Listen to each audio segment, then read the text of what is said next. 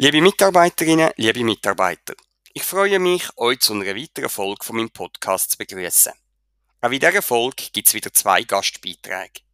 Die Tatjana Tum, leitende Ärztin auf der Gynäkologie und Geburtshilfe, thematisiert ihren Beitrag den Brustkrebsmonat Oktober und unser Brustzentrum. Im Beitrag von Adrian Fobriel geht es um den aktuellen Stand vom integralen Kapazitätenmanagement IKM. Wem der Begriff noch nichts sagt, dem empfehle ich den Beitrag von Adrian besonders. Das IKM ist ein mächtiges Tool für das koordinierte Management von Bett, OP-Saal und Sprechstundenzimmer. Themenübersicht. Im heutigen Infocast geht es um die folgenden Themen. JDMT Medical Services auf der Notfallstation. Brustkrebsmonat Oktober. Integrales Kapazitätenmanagement IKM und ein Beitrag zum Thema außergewöhnliche Todesfälle AGT. Unterstützung von der Firma JDMT Medical Service AG für die Notfallstation. Auf der Notfallstation hat der Fachkräftemangel dazu geführt, dass der Dienstbetrieb gefördert ist. Mit den verbleibenden Mitarbeitenden, so hat man bereits im August gemerkt, ist es aber im Oktober nicht mehr möglich, alle Schichten abzudecken. Die Beatrice Zeindler, unsere Pflegedienstleitung, und Daniela Buri, die Leiterin vom HR, haben daher in Absprache mit der Spitalleitung und in enger Zusammenarbeit mit der Janet Bucher und Chris Heimgartner und weiteren Personen nach Lösungen gesucht, um den Notfallbetrieb trotz fehlendem Personal aufrechtzuerhalten. Die Lösung besteht aus einer Zusammenarbeit mit der Firma JDMT Medical Services AG. Die klinisch geschulten Mitarbeiter von dieser Firma werden speziell für den Einsatz in Muri vorbereitet und übernehmen im Oktober rund 51 und im November rund 41 Dienst. Damit ist der 24-Stunden-Betrieb vorerst sichergestellt. Parallel dazu gehen natürlich die Anstrengungen weiter, wieder Eignungspersonal mit dem NDS für Notfallpflege zu finden. Ein Lichtblick besteht schon. Es sieht gut aus, dass wir ab dem Frühling 2024 eine neue Leitung für die Notfallstation haben werden. Sobald der Vertrag unterschrieben ist, werden wir im SharePoint kommunizieren, um wen es sich handelt und wenn die Person die Arbeit bei uns aufnimmt. In der Zwischenzeit, ab November, wird die Notfallstation ad interim durch Heidi Helfenstein, die Leitung der Tagesklinik, geführt. Ich danke dem Heidi ganz herzlich, dass sie sich bereit erklärt hat, die interimistische Führung und die damit verbundene Zusatzbelastung zu übernehmen. Brustkrebsmonat Oktober. Seit über 30 Jahren ist der Oktober der Brustkrebsmonat. In diesem Monat geht es um Information und Aufklärung zu dem Thema, aber auch darum, Solidarität mit den Betroffenen zu zeigen. Tatjana Tum, leitende Ärztin auf der Gynäkologie und Geburtshilfe, stellt ihren Beitrag unser zertifiziertes Brustzentrum vor, wo wir zusammen mit dem KSB betreiben und thematisiert den Brustkrebsmonat Oktober. Grüezi, liebe Mitarbeitende. Ich bin Tatjana Thum, ich bin leitende Ärztin in der Frauenklinik und Leitung von unserem Brustzentrum da im Spital Muri. Zusammen mit dem Kantonsspital Baden sind wir das Brustzentrum Aargau und da ist jetzt doch auch schon wieder seit zwei Jahren zertifiziert. In unserem Brustzentrum ist uns ein ganzheitlicher Ansatz wichtig. Wir arbeiten interdisziplinär zusammen und nebst der Schulmedizin sind uns genauso psychosoziale und auch komplementärmedizinische Aspekte wichtig. Wir klären Befund an der Brust abklären, also gutartige und bösartige und auch Behandlung wie Operationen oder Systemtherapie sind in Muri möglich. Sehr unterstützend sind generell in dem Zusammenhang natürlich unsere Breast Care Nurses. Das sind Severin Andermatt und Ralf Steiner, wo für unsere Patientinnen in der gesamten Zeit da sind und sich als Pflegefachpersonen weiterbildet haben als Fachexperte für Frauen mit Brusterkrankungen. Den Gastbeitrag heute mache ich aber weil bald startet der Monat Oktober und da ist etwas Besonderes. Es wird ein bisschen pink bei uns im Spital. Weil der Oktober ist seit über 30 Jahren als der Brustkrebsmonat bekannt wo man auf die Erkrankung aufmerksam macht und wo wir uns solidarisch zeigen mit den Betroffenen. Das sind gar nicht wenig. Also in der Schweiz erkranken etwa 6500 Frauen neu und auch 50 Männer. Das heißt, wir betreuen auch Männer bei uns in der Brustsprechstunde. Und das Zeichen der Solidarität ist die pinke Schleife. Das heißt, so kleine pinke Schleifchen werden bei uns im Haus ausliegen und ich würde mich freuen, wenn ihr sie auch würdet tragen Wir, die direkt mit den Betroffenen zu tun haben, werden in dem Monat auch noch pinke T-Shirts tragen. Wir haben auch sonst noch verschiedene Aktionen geplant. Es gibt einen Nachmittag, wo speziell an unsere jetzige, aber auch ehemalige Patientinnen gerichtet ist. Und der leitet meine Chefin, Frau Dr. Kirsten Stähler. An einem Vormittag werden dann auch durch unsere Breast Care Nurses Forum Coop Dein Mori Pinky Rose verteilt, zum aufs Thema aufmerksam machen. Man kann auch spenden an Krebsliga. Das hilft dann, Therapie und Heilungschancen für Menschen mit Krebs zu verbessern und auch die Beratung zu unterstützen. Dafür werden dann so Twin QR-Codes aufgestellt. Und damit das alles funktioniert, braucht es einen Haufen Arbeit im Hintergrund. Und da möchte ich mich speziell bedanken bei der Vanessa Sutter, das ist unsere Leitung vom Sekretariat Frauenklinik, und bei der Romy Koisch vom Marketing. Merci euch. Und wer jetzt gerne mehr erfahren zum Thema Brustkrebs, also generell über die Erkrankung, was kann ich selber machen, wie kann man es früher kennen, dann sind ihr herzlich eingeladen zu unserer Infoveranstaltung. Die findet statt am Dienstag, 24. Oktober um 18.30 Uhr im Plenarsaal. Man muss sich nicht anmelden. Ihr dürft auch gerne spontan vorbeikommen. In dem Sinne, let's go pink! Integrales Kapazitätenmanagement IKM Bettenbelegung in unserem Spital ist seit Monaten konstant hoch und manchmal müssen sogar schon lang geplante Operationen abgesagt werden, weil kein Bett frei ist, um den Patient nach der Operation aufzunehmen. An anderen Tagen sind dann aber wieder vorig genug Bett frei, aber man hat weniger Operationen geplant, als eigentlich möglich gewesen wären. Gleichzeitig werden die Fallzahlen zunehmen und sich das Problem somit kontinuierlich verschärfen. Darum hat das Spital entschieden, die Planung von allen kritischen Kapazitäten, das sind Spitalbett, die Operationslots und Sprechstunden, zentral zusammenzuführen und unter der Bezeichnung Integrales Kapazitätenmanagement IKM zu optimieren. Die Umsetzung von dem Plan bringt einen Haufen Veränderungen mit sich. Der Adrian Fobriel, der Leiter vom Operationsbetrieb, zeigt in seinem Gastbeitrag auf, wo das Projekt aktuell steht und mit welchen Veränderungen gerechnet werden muss. Hallo miteinander.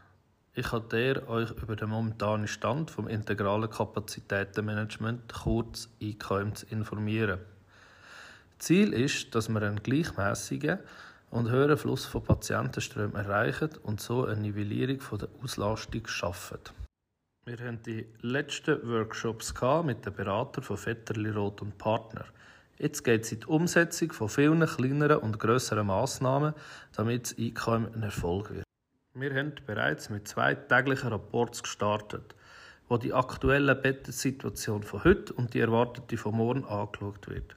Das Ziel von dem Rapport ist, dass man ein Gefühl entwickelt für die momentane Situation und dass man aktiv noch das Haus kann steuern kann mit der Auflage, erstens kein Überbett mehr zu haben und dass man keine Operation mehr verschieben Mögliche Massnahmen sind, dass man das Austrittsmanagement forciert oder schaut, wie man die beste Patientenverteilung im Haus erreicht.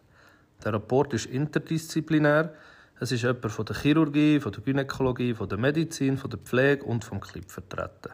Zurzeit wird er ad interim am Morgen vom Pflegedienst geleitet und den Mittagrapport mache ich. Mit dem Beginn von der Christina als Leitung IKM wird der Rapport vom Team IKM geleitet. Die aktuelle Bettenauslastung ist transparent im SharePoint ersichtlich, in der linken Spalte unter der Rubrik Integrales Kapazitätenmanagement. Ein wichtiger weiterer Punkt ist, dass das CM verstärkt wird. In der OP-Planung kommt es zu einigen Veränderungen.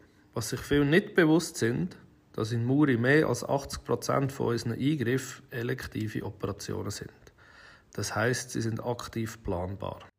Wir verabschieden uns von fast allen Halbtagesslots. Die sind immer schwierig zum Planen und zu koordinieren.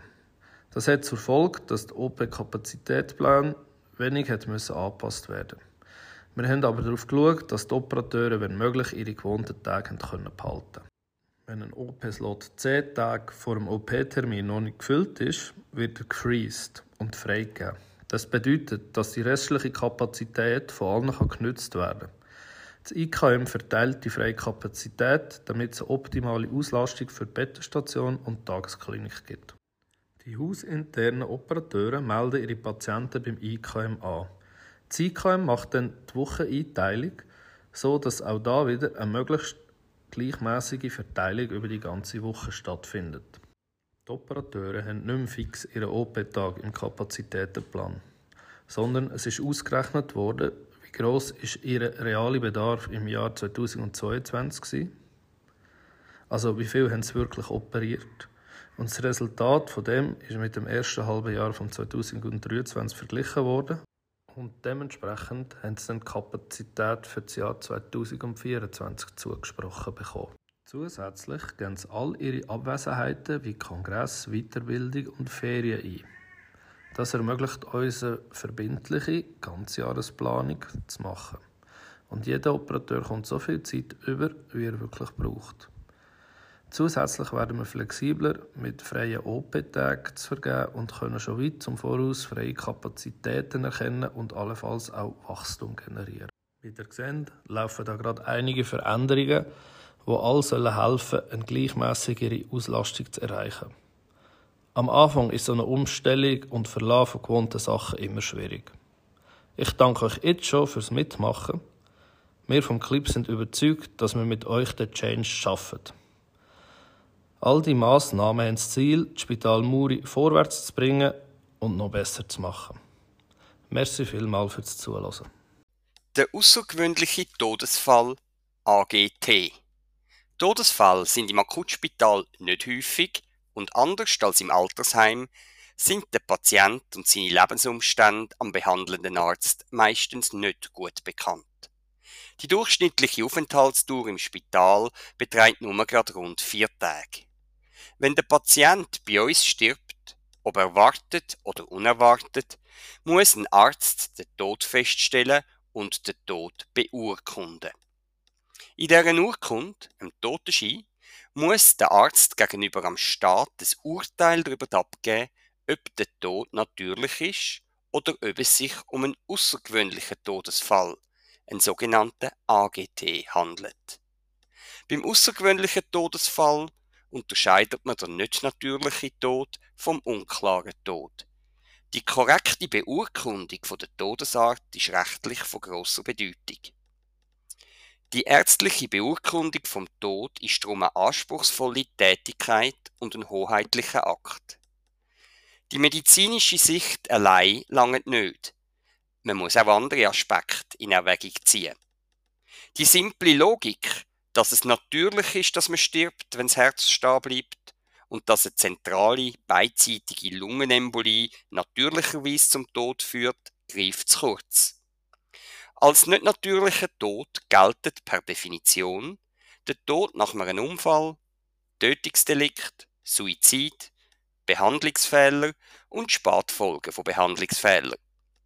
Ein Arzt, wo so etwas vermutet, nicht ausschliessen kann oder gar weiß, dass es so ist und trotzdem einen natürlichen Tod beurkundet, nimmt der vorsätzliche Falschbeurkundung vor. Wenn er dann im Zusammenhang mit einem möglichen oder offensichtlichen Behandlungsfehler einen Kollegen schützen will, ist es nicht nur eine Falschbeurkundung, sondern auch nur eine Begünstigung vom Kollegen, weil die Falschbeurkundung zum Zweck hat, den Kollegen von einer Strafverfolgung zu schützen. Das alles sind strafrechtlich relevante Delikte. Auch der Tod nach Unfall muss diskussionslos als nicht natürlicher Tod und damit als AGT qualifiziert werden. Alle Patienten, wo im KISIM in den Falldetails Unfall und nicht Krankheit stehen haben, sind, wenn sie bei uns im Spital sterben, als AGT zu klassifizieren. Das gilt übrigens auch für alle Patienten, wo während der Hospitalisation einen Unfall mit Verletzungsfolge erleiden. Zum Beispiel ein Sturz mit LKW am Kopf oder eine Schenkelhalsfraktur. Unklar ist der Tod, wenn ich nicht weiß, warum der Patient gestorben ist und ich seinen Tod nicht erwartet habe. Ein Patient, wo beispielsweise sterbend vom Rettungsdienst eingeliefert wird und man nicht mit Sicherheit weiß, was vor der Einlieferung die oder im Heim alles passiert ist, muss als unklarer Tod qualifiziert und damit als AGT gemeldet werden. Der Arzt, der einen Todesfall beurkundet, darf nicht nur das Zeitfenster anschauen, wo der Patient im Spital war, sondern muss sich auch überlegen, was vor dem Spitaleintritt passiert ist. Hat der Patient einen Unfall gehabt? Ist der Patient noch jemand anders falsch behandelt worden? Ist der Patient möglicherweise Opfer von einem Verbrechen? Wenn man diese Informationen nicht in einer so gesicherten Qualität vorliegen hat, dass man seinen eigenen Namen als Urkundsperson drunter setzen will, muss man den Tod als unklar klassifizieren und als AGT melden. Der Entscheid liegt allein beim den Tod beurkundenden Arzt und darf von anderen Ärzten nicht beeinflusst werden. Der Beitrag soll aufzeigen, dass es im Spital viel mehr außergewöhnliche und damit meldepflichtige Todesfälle gibt, als vielleicht vermutet. Im Akutspital sterben ist unüblich und meistens ist unklar, was vor der Spitaleinlieferung passiert ist. Auf jeden Fall ist es für jeden Arzt ratsam, einmal zu viel ein AGT zu melden, als eine Falschbeurkundung zu riskieren. Das ist die Haltung vom Spital und von der Oberstaatsanwaltschaft vom Kanton. Ich möchte darum alle Ärzte, insbesondere die Assistenzärzte, dazu auffordern, außergewöhnliche Todesfälle konsequent als solche zu melden und keine Falschbeurkundungen vorzunehmen. Für eure Unterstützung danke ich herzlich. Personells. In dem Abschnitt informiere ich über Veränderungen im Kader und über den Eintritt von neuen Mitarbeitenden mit Querschnittsfunktionen. Per Oktober gibt es keine solchen Veränderungen. Am 23. Oktober erscheint die nächste Folge von meinem Infocast. Ich freue mich, wenn ihr auch dann wieder reinhört. Wenn jemand eine Frage oder ein Thema hat, auf das ich im Infocast eingehen soll, dann kann er sich bei mir melden.